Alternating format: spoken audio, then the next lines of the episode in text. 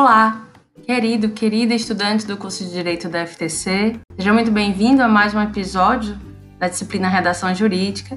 Eu sou a professora Lorena Guiar e no nosso encontro vamos dar continuidade ao estudo da linguagem jurídica e do discurso jurídico. Devemos ampliar nosso vocabulário, nosso repertório, principalmente porque algumas palavras têm significados somente no meio jurídico. Nós temos a semântica, que é um campo da ciência da linguagem que estuda os significados das palavras, os diferentes sentidos que elas são aplicadas. Por exemplo, as palavras domicílio, residência e habitação são diferentes entre si, assim como posse, propriedade, domicílio ou decadência e prescrição, embora se refiram a encerramento de um prazo de direito com sentidos parecidos, não significam a mesma coisa.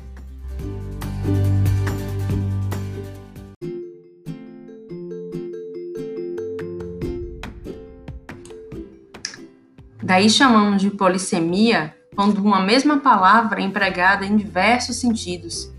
Veja quantos usos damos à palavra direito, não é mesmo? Temos ainda palavras com o mesmo som, grafias diferentes e significados diferentes, como sessão e sessão, com C cedilha e com dois S. São as palavras homônimas homófonas. Temos também as palavras homônimas homógrafas, que são escritas da mesma forma, mas com sentidos diferentes, com semânticas diferentes. Temos palavras diferentes também com o mesmo significado, são as palavras sinônimas. E também temos as palavras antônimas, com significados opostos. Com o tempo, você vai compreender mais e mais a importância da linguagem como instrumento de comunicação dos profissionais da área jurídica, principalmente o advogado. Eu gosto de dizer que o advogado é um comunicador por excelência, porque ele transita entre dois mundos ele compreende a linguagem do seu cliente, escuta e a traduz para o mundo jurídico e vice-versa, porque ele também precisa informar o seu cliente com clareza e promover o acesso à justiça.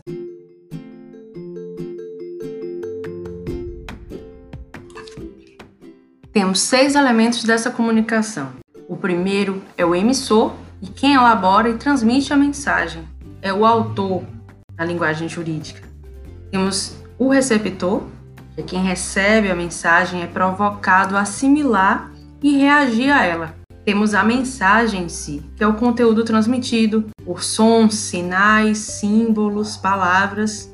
Temos o canal de comunicação, que é o meio por onde essa mensagem é transmitida. Temos o código, que é o padrão, a convenção pré-determinada pelo emissor e o receptor e que permite que a mensagem seja elaborada e decodificada.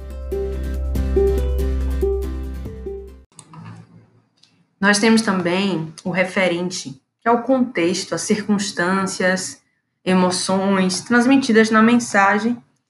E a depender da função que a linguagem assuma, vamos ver mais adiante que um desses elementos toma um lugar especial e é priorizado. Daí fique atento, atenta. Nos próximos episódios, nas próximas aulas, você vai ouvir falar muito da função referencial da linguagem jurídica. É uma linguagem que tem a função de priorizar esse contexto, as circunstâncias. A gente também tem a função poética na linguagem jurídica. Isso mesmo. A linguagem jurídica, a depender de sua entonação, sonoridade, eloquência, também consegue persuadir o auditório, consegue persuadir o receptor.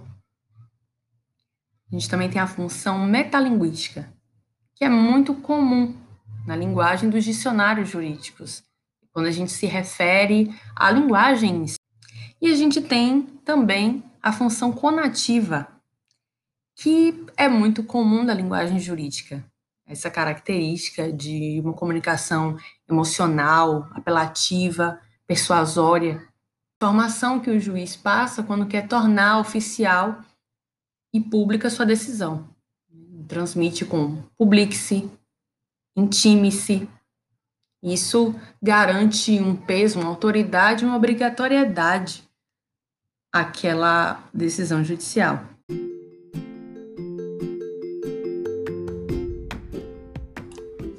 E nosso episódio vai ficando por aqui. Espero que você tenha gostado desse conteúdo, que ele motive você a buscar mais informações sobre a linguagem, sobre o vocabulário jurídico, aprimore seu conhecimento e não deixe de responder às atividades diagnóstica e consolidação do conhecimento, de fazer a leitura do texto base e também de nosso screencast.